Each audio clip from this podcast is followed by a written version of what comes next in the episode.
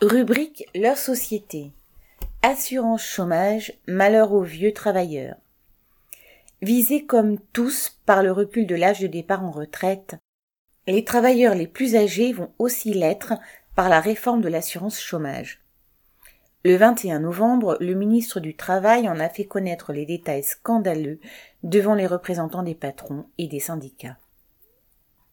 À partir du 1er février prochain, la durée d'indemnisation des travailleurs sans emploi inscrits à Pôle emploi va ainsi baisser de 25%. Sous quel prétexte le gouvernement taille-t-il ainsi dans des allocations déjà souvent insuffisantes pour vivre dignement?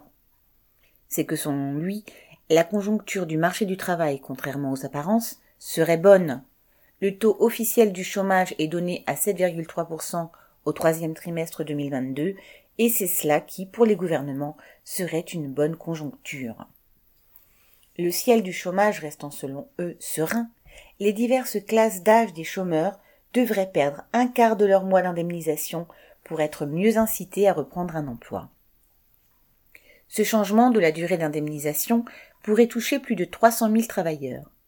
Parmi tous les sans-emploi nouvellement inscrits, qui seront frappés par cette mesure, les plus touchés seront les chômeurs de plus de 55 ans qui, au lieu de pouvoir prétendre à trois ans d'indemnisation, seront limités à deux ans et trois mois. Or, on compte actuellement, selon les statistiques officielles, 1,5 million de chômeurs de plus de 50 ans. Ce sont ceux qui, vu leur âge et leur salaire, sont éjectés sans état d'âme par les employeurs. La mesure sera d'autant plus violente que la réforme des retraites les contraindra à rester jusqu'à 64, voire 65 ans, au chômage.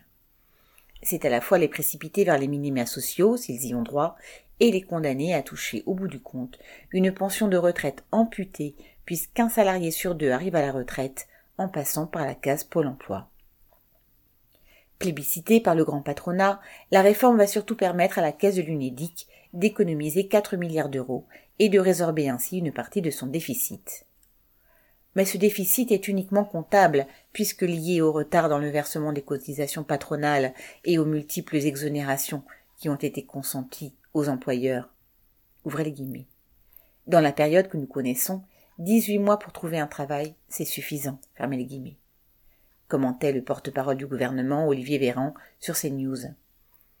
Mais la période que nous connaissons, celle des attaques croissantes contre le monde du travail, peut aussi voir grandir la colère de ceux que ce mépris révolte. Viviane Lafont.